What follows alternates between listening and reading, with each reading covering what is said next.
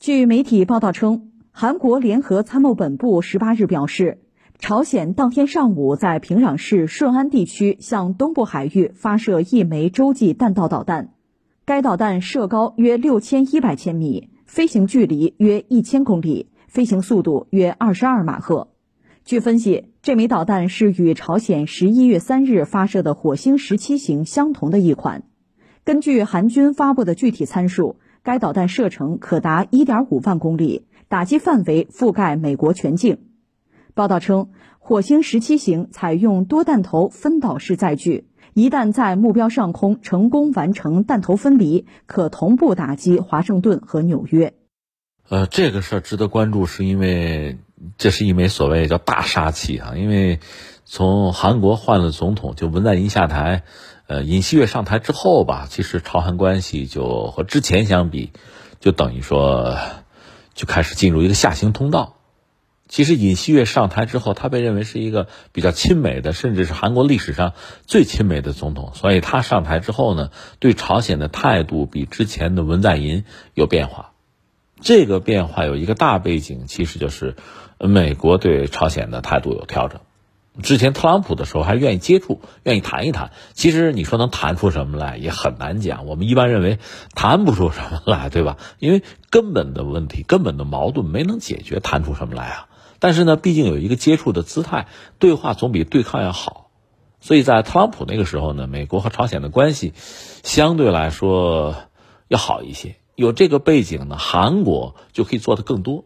就是文在寅正好是韩国的总统，他呢也在在韩国政坛，他属于这种相对这个进步派吧，不是传统的那个保守派，所以他也愿意推动，呃双方的关系能够上一个台阶，这样呢，朝韩的关系相对就好一些，甚至还签了一些东西啊。但是他下台，呃尹锡悦上台之后，形势发生很大的变化。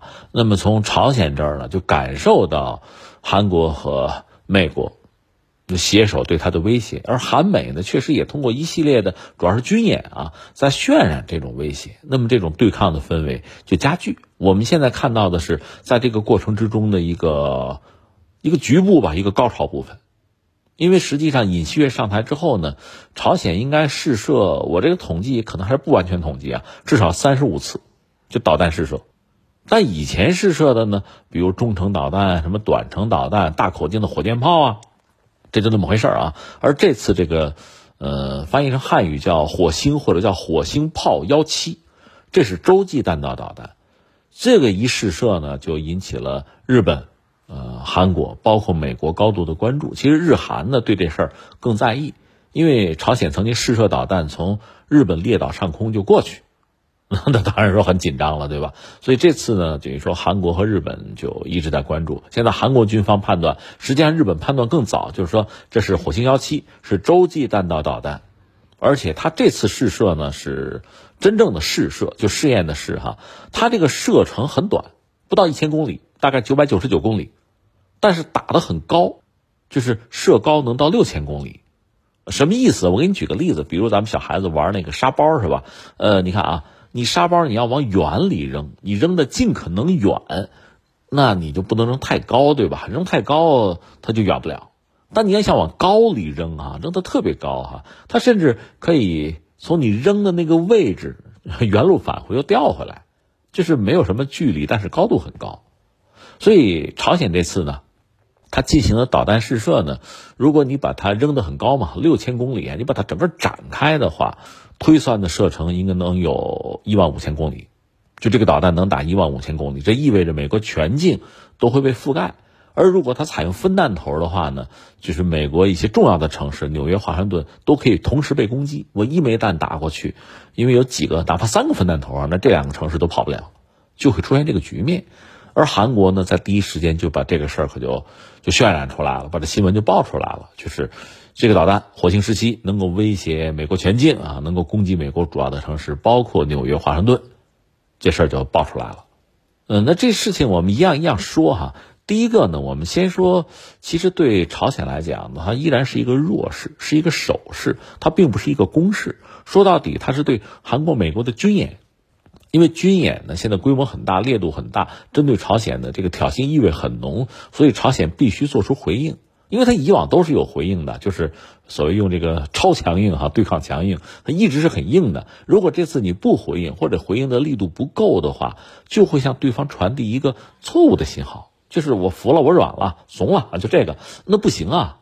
如果是这样的话，那和你以往给自己打造的这个人设那就有差别了。那将来怎么办啊？将来博弈可能就会落于下风，就更加被动，所以他必须更强硬。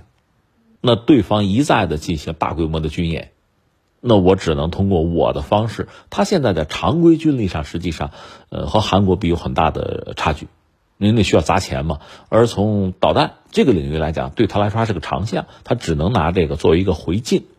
而回敬呢，呃，这里边最厉害的其实是两种，一种就是这种能够到美国的洲际导弹，再就是潜艇发射的弹道导弹，就那个北极星，大约是这个状况。它的北极星射程。嗯，能打到两千公里就不错了吧？就朝鲜的水平啊，呃，打得再远很难。就是说，它潜射导弹可以攻击，比如韩国或者说美军在亚太的一些基地，这可以打到。打美国本土是不可能的。那么最主要的，甚至唯一的能够对美国形成所谓震慑的，就是这个火星幺七了。所以他就试了一下，而且他这个试射呢，并不是说。打了一个全射程，或者说呃近全射程。你比如能打一万五是吧？那我比如说呃，就拿中国举一个例子吧。你比如中国国土面积这么着是五千，那么着是五千五，对吧？如果在国土上进行导弹试射，那这个射程也就五千来公里，不可能再远，再远就出去了，对吧？那怎么办？只能往海上打。你比如一九八零年的时候，我们东风五号呃曾经对这个就是在南太平洋吧呃进行一次这个试射，就运载火箭的试射。因为我们那装的不是弹头，对吧？不能叫导弹，运载火箭进行试射，那八千公里总是有的。那么推算一下呢？呃，东风五号的射程绝不止八千，那上万公里没有问题，就这个意思啊。所以朝鲜呢，如果试射的话呢，它要是对公海进行一个远程试射，打个一万公里应该没有问题。它的问题在哪儿呢？这个国家相对坦率说，经济上不富裕，比较穷，它没有这个远洋的船队，就是测控船什么，它没有。它也没有就相应的哈，就是你说天上的雷达，就是雷达卫星什么的，就所有的一切能做监控，你看不到。所以实际上，朝鲜发射一个卫星的话，甚至美国会抢先报说它没打到轨道上，它失败了，因为美国可以监控，它自己反而监控不了。它没有远洋船队的话，它这个导弹真打一万公里，那打到哪儿了？那自己都不知道。所以这个不现实。比较现实的办法还是刚才我们说的，打这个高抛弹道。打得很高，六千公里，你一看打那么高，就知道他这导弹肯定能打一万多公里，肯定能摸到美国，就这么回事儿。呃，但是另一方面，我们说朝鲜的技术相对并不是很先进，够得到是一码事儿，作为弹道导弹呢，真正进行战备值班是另一码事儿。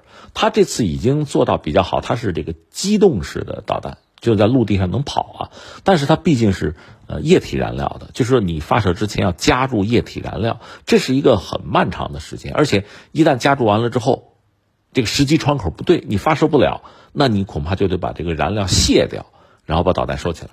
什么时候加入发射，就是这这一个过程吧。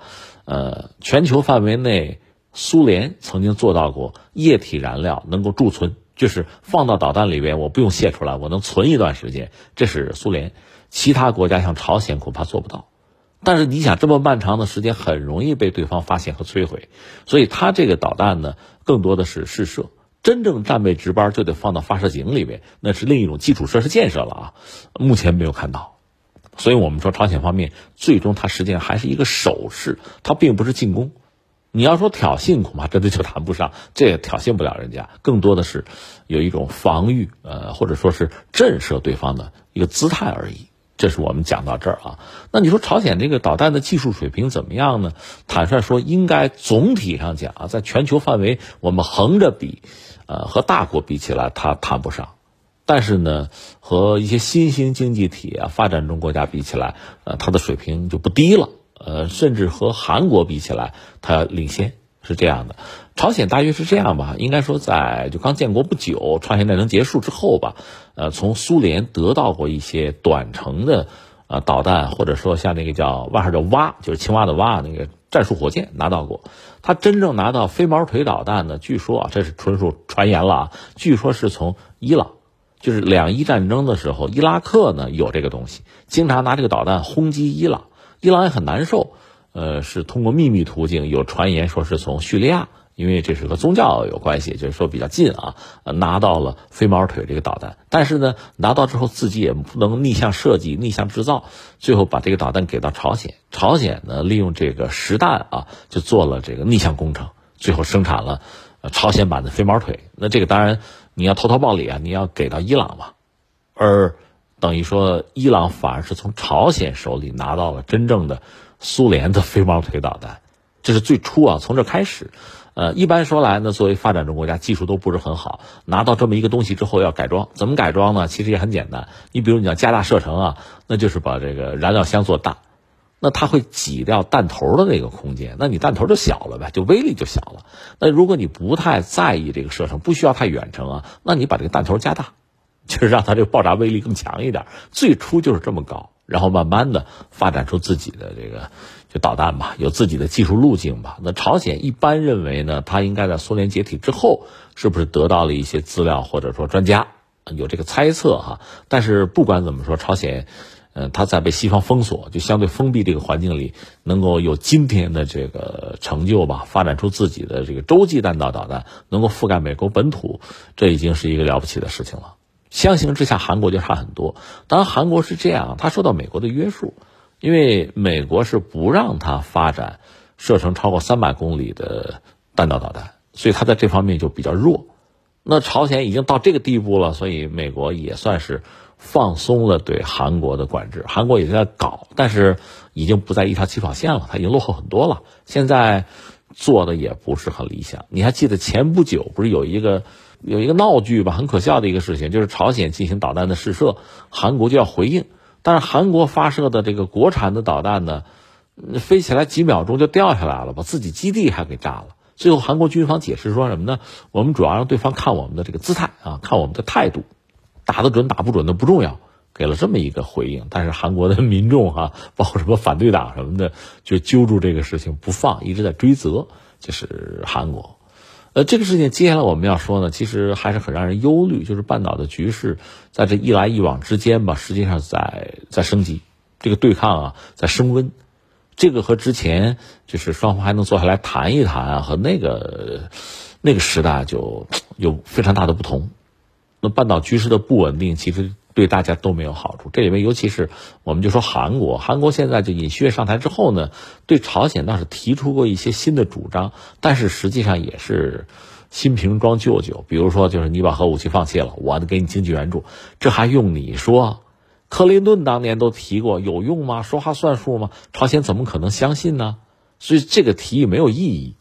但是呢，呃，跟着美国跑，在半岛搞军演，这个军演的力度比之前要大。你这个军演啊，你说不是不能搞啊？如果你搞比之前的规模要小一点，烈度啊、针对性别那么强，那对呃朝鲜来讲，等于说就释放了一种善意嘛。那你现在加强这个力度，那就是威胁人家嘛，人家当然就得回应了。那这个事儿你一拳我一腿，对抗的局面就逐渐形成，在升温。那这个呢，我相信对周边的邻国，包括大国来说是不愿意接受的。那么这对周边国家自身的利益。那么对半岛的局面，对整个这个区域的和平和发展都是不利的。所以这个事情就是呃，对抗到一定程度，相信呢周边国家会发生的，也就是所谓的不允许半岛生战生乱，破坏整个区域的稳定和发展，肯定会出现这样一个局面。所以总的来说呢，这事儿也不至于说最后不可收拾。但另一方面呢，就是像韩国呀、呃日本。就是把自己绑到美国战车上的话，实际上你想过没有？最先受害的应该是自己。你比如拿韩国来说，它本土还部署了萨德，呃，日本呢也有美国的预警雷达，对吧？就是说到底，如果朝鲜发射导弹，他们能够就替美国去先盯着啊，去报警，甚至拦截做这个工作吧。那从美国来讲，毕竟离得比较远，朝鲜导弹也比较初级，所以总的来说呢。呃，拦截预警，这总还是有时间有机会。可韩国和日本就没有了，他们离得近。对于朝鲜来讲，短程和中程导弹攻击这两个国家是没有问题的。打美国有困难，打他不行，打你总没有问题啊。而且我们以前也讲过，就是像像韩国这样的国家，它的首都离三八线其实是大炮射程啊。如果真的爆发冲突的话，其实一两个小时，首尔就会变成火海。就说双方的军力哈，呃，可能朝鲜总体来说是落后的，但是你的损失是你自己承担啊。那这种美韩的军演带来的呃区域局势的紧张，对韩国的经济难道没有影响吗？我们讲过，韩国的经济很独特，它堪称是整个这个世界经济的什么呢？是一只金丝雀，就是它是它是预警的，就是在这个呃煤矿里面扩工呃预警瓦斯那个毒气。金丝雀如果不叫了死了，那就是说有瓦斯，那就预警嘛。他先完啊！韩国经济就是这么一个东西，为什么？是因为它依赖程度就对外对世界经济的依赖程度特别高，到了百分之七十，所以他才有资格做这只金丝雀。就是它很脆弱的，别人还没事呢，他是先倒下的那只啊，是这么个状况。那你一定要把半岛这个局势搞得这么紧张吗？你是不是考虑自己怎么生存下来？这是第一要务啊！这就是我们现在看到的这个事情。